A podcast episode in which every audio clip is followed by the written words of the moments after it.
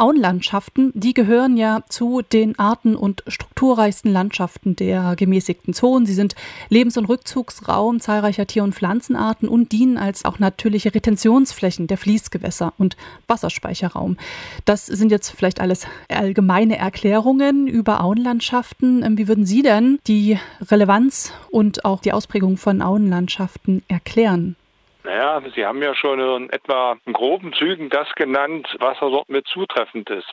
Genau das ist ja das, was dort im Grunde genommen wichtig ist, das im Blick zu haben, dass das eben eine massive Bedeutung für Umwelt, Natur und Landschaften haben, natürlich auch für Nahrung Tourismus, auch für die Wasserversorgung, auch fürs Klima, weil wir dort Frischluftentstehungsgebiete und die entsprechenden Korridore haben. Das darf man ja auch nicht aus dem Blick verlieren. Und insofern hat das natürlich dann eine vielfältige Funktion. Und Flüsse und Auen sind ja eng miteinander verbunden. Au kommt ja aus dem Altdeutschen, Altsächsischen, heißt ja nicht weiter als Land am Wasser. Und wenn wir das das entsprechend dort im Blick haben, dann äh, kann da eigentlich nichts schiefgehen. Ja. Mhm. Und wenn wir uns jetzt die Saaleaue anschauen, um die es Ihnen ja auch vornehmlich geht, was macht so dieser Naturraum so aus und wie kann ich mir auch vielleicht Größenausprägungen der Saaleaue so vorstellen?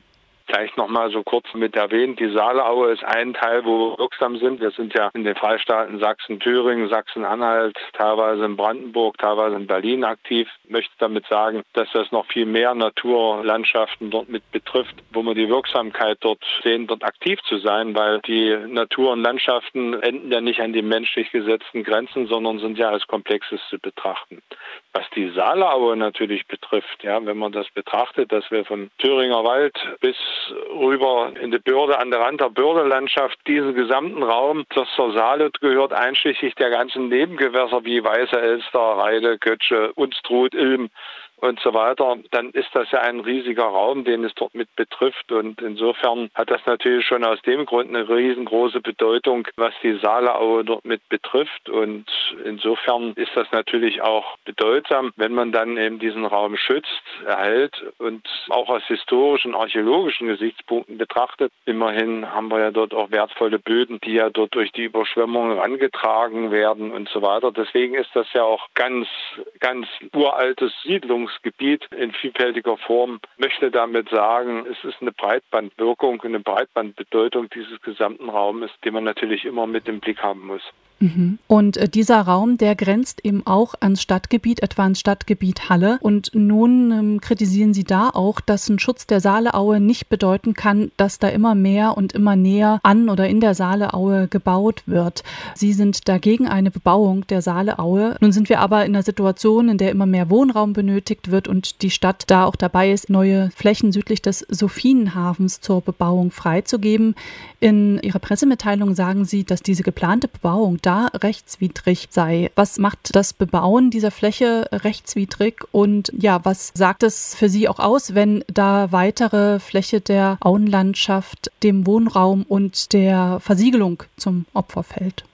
Also wenn ich mal diesen äh, Leerstandsbericht der Stadt Halle dort mir anschaue, den Wohnmarktbericht von 2020, vom November 2020, auf Seite 64 steht ja dort, dass 6.350 leerstehende Wohneinheiten gibt. Und das sind im innerstädtischen Quartieren teilweise noch heftiger ist. Und wenn wir uns erstmal darum kümmern, um den Leerstand, dann wäre uns schon sehr viel geholfen. Was dort entstehen soll, jetzt mal von den anderen Aspekten, nur mal so von der Einführung her, hat nichts damit zu tun, dass wir hier sozialen Wohnungsbau haben. Das ist alles Wohnungsbau, der weitgehend daran gebunden ist, dass ich auf hohen finanziellen Aufwand aufbringen muss, um dort wohnen zu können. Das ist der erste Punkt. Also der soziale Aspekt ist nur sehr wenig ausgeprägt von anderen Städten, wo man dann Standpunkt noch ausgeht, wo man mit Einfamilienhäusern rangeht erst recht. Das ist der eine Punkt. Und der andere Punkt ist, es rechtfertigt bei Weitem nicht, in kontaminierte Böden, in kontaminierte Gebiete dort mit reinzugehen und Hochwassergebiete. Wir haben, wenn man Luftbilder sieht, zum Beispiel vom Hochwasser 2013, steht das alles unter Wasser. So, und wenn wir diesen Raum immer weiter einschränken, dann wird das dazu führen, dass die Hochwasserwelle weiter nach oben geht und irgendein Gebiet wird es auf jeden Fall treffen. Dann ist es ein anderes. Haben wir da was Tolles dort erreicht, wenn wir den anderen Wohnraum durch ständige derartige hohe Hochwassersituationen dann mehr oder minder schädigen bzw. zerstören? Also es redet jeder davon. Es weiß jeder davon. Und es werden auch ständig immer Gelder dafür ausgegeben, um da irgendwelche sogenannten Hochwasserprogramme dort mitzumachen, die ja vollkommen nach hinten losgehen. Ja, ich denke nur an die Frage, was den Mühlgraben dort mit betrifft, wo man dann äh, mitten in das Hochwassergebiet dort so einen Asphaltweg, der übrigens jetzt wieder überflutet ist, dort mit reinbaut. Also es ist doch schizophren, was hier läuft. Wohnungsbau in kontaminiertes Gebiet, in Hochwassergebiet, was eindeutig auch jedem klar ist, dass es Hochwassergebiet ist. Und wir wissen, wir müssen mehr Retentionsflächen haben, wir müssen mehr Flächen entsiegeln und nicht weiter versiegeln. Wir versiegeln pro Tag in Deutschland 55 Hektar.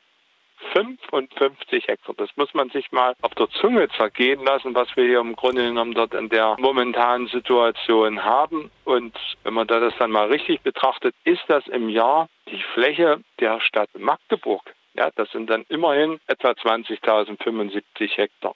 Und wenn wir das so weitermachen in dieser Sache, äh, dann werden wir immer mehr Probleme in dieser Richtung haben. Die Stadt Halle ist leider Vorreiter, was solchen Unverantwortlichkeiten dort betrifft. Ja.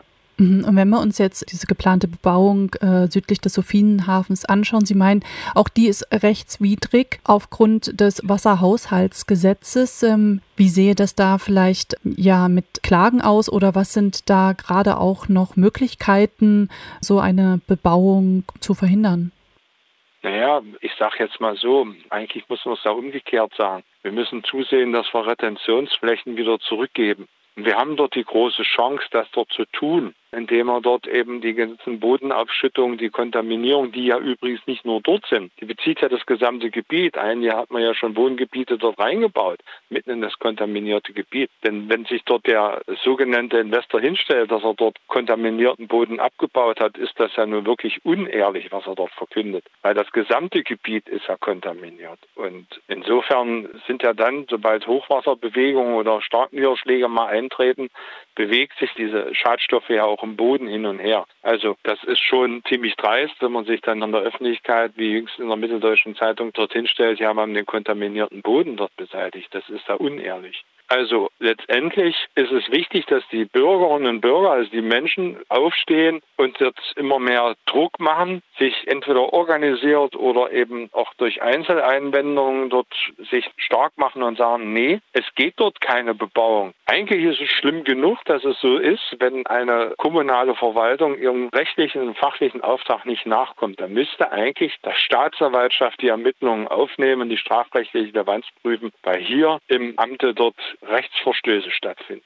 Und das ohne mit der Wimper zu zucken, das auch noch durchziehen will. Und das Schlimme ist ja dabei nicht das gesamte, das gesellschaftliche Interesse der Allgemeinheit im Blick hat, sondern Partikularinteressen Einzelner, die dort bauen wollen und dort womöglich wohnen möchten. Und das ist unverantwortlich. Ja, sie haben alle einen Eid abgelegt auf Grundgesetz, Verfassung und so weiter, dass sie Schaden vom Volke abwenden wollen. Und genau das Gegenteil wird hier getan.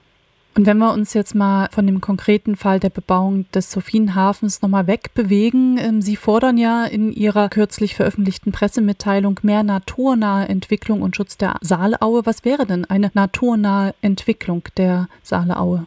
Naja, indem man das Gebiet einfach entwickeln lässt. Das wird nicht bei jedem Standort mit klappen, aber wo es zum Beispiel sehr gut klappt, das sind in die Waldgebiete. Wenn wir uns überlegen, dass Peißes Nordspitze, Rahmeninsel, wo man Bäume gefällt hat, um dort irgendwelche anderen zu pflanzen, hat das mit naturnaher Entwicklung nichts zu tun. Dann wandle ich Wälder in Holzplantagen um. Und das kann ja nicht unser Ziel sein. Mal abgesehen davon, dass er ja immer dort durch die Gegend geistert, dass angeblich kein Geld da ist. Die Schulen fallen zusammen, Lehrer haben wir keine und hier geben wir massenhaft Gelder aus für Sachen, was die Natur uns doch viel einfacher dort machen kann. Dafür müssen wir nämlich nicht bezahlen, A. Und B, legt dann die Natur fest, was dort wachsen kann und was nicht. Und das sind womöglich dann Arten, die wir vielleicht nicht mögen, obwohl das auch schon so eigenartig ist. Aber aufgrund der Veränderung, die wir haben, die Klimaveränderung, die ja durch diesen sorglosen Umgang mit Umwelt, Natur und Landschaften ja nun Gang gesetzt worden ist, als der menschliche Anteil, der dazu kräftig beiträgt, dann müssen wir uns doch bitteschön auch der Situation stellen und nicht dann immer versuchen, die Natur oder bestimmte Tier- und Pflanzenarten dafür verantwortlich zu machen für die Versäumnisse, die wir dort gemacht haben. Das heißt also für uns, entwickeln lassen, der der Gebiete, gerade der Waldgebiete, einer sukzessiven Entwicklung dort zuzulassen. Da müssen wir Geduld haben, das müssen wir aber auch bei anderen Sachen, wenn wir was Pflanzengeduld haben. Also das ist das, worauf wir hinaus wollen. Deswegen rufen wir ja auch immer wieder auf zu wissenschaftlich erstellten Schutz- und Entwicklungskonzeptionen, dass man dort schaut, welche Räume das mit betreffen kann und welche nicht. Ja, Wiesenbereiche zum Beispiel muss ich pflegen, sonst habe ich die Wiesenbereiche nicht. Ja, also da kann ich so eine naturnahe Entwicklung schlechter machen. Aber das muss im Rahmen dieser Grundlagen dort, dass man dann eben Konzeptionen hat und darüber nachdenkt, welche Gebiete betrifft das, die Schutzgebiete auf jeden Fall, die Waldgebiete und dass man auch dort die, die Flussgebiete, also die Fließgewässer dass wir dort eine naturnahe Entwicklung zulassen. Das heißt die Meandrierung, das heißt, dass wir nicht noch zusätzliche Uferbefestigung schaffen, wie eben diese Verschotterung, aber eben auch dafür Sorge tragen, dass wir Ufer- und Sohlbereiche dort entsiegeln, damit eine Meandrierung wieder möglich ist. Das ist auch wichtig für eine naturnahe Entwicklung. Hm. Ist das hier ein direkter Hinweis auch an die Kommunalpolitik, ähm, da an so einem wissenschaftlich äh, fundierten Konzept zur naturnahen Entwicklung der städtischen ja, Saale-Auen-Gebiete zu arbeiten und so etwas äh, vorzulegen und zu beschließen? Es wäre schon gut, wenn auch die Stadthalle sich der Sache stellen würde. Wir haben wissenschaftliche Einrichtungen, was auch gut ist im Mitteldeutschraum, eine die Martin-Luther-Universität Halle-Wittenberg, die Hochschule Anhalt in Bernburg haben wir, die Hochschule in, in Merseburg. Also wir haben ja das wissenschaftliche Potenzial da. Wenn sich der Hallische Stadtrat dazu bekennen würde, das zu tun und die Verwaltung beauftragt, das in Gang zu setzen und das in enger Zusammenarbeit mit der Bevölkerung, ja, in dessen Auftrag er auch agieren muss, dann wäre das natürlich schon ganz gut. Und dieses Jahr haben wir Kommunalwahlen und deswegen ist ja unser Aufruf, alle diejenigen, die sich dahingehend in Gang setzen, sich dafür einsetzen, sind aus unserer Sicht wählbar, die anderen nicht. Und davon mhm. haben wir leider viel zu viel im Hallischen Stadtrat, die aus unserer Sicht nicht wählbar sind. Herr Lister, abschließend nochmal gefragt, der Arbeitskreis Hallische Auenwälder als Verein bietet ja auch so gemeinsames äh, Naturerfahren an und auch den gemeinsamen Einsatz für die Natur. Wie kann man sich da vielleicht bei Ihnen beteiligen? Wo kann man da mitwirken oder auch durch Sie aufgeklärt werden? Also wie gesagt, wir haben ja einen sehr strammen Veranstaltungsplan. Wir machen ja praktisch jeden Samstag entweder eine Exkursion oder mehrere sogar oder einen Arbeitseinsatz. Das ist eine Möglichkeit, dort mit zu tun. Oder im Internet kann man ja sich dann bei uns gut informieren. Da ist auch der Veranstaltungsplan dort mit drin wo dann die Möglichkeit besteht, dort bei Exkursionen mit dabei zu sein.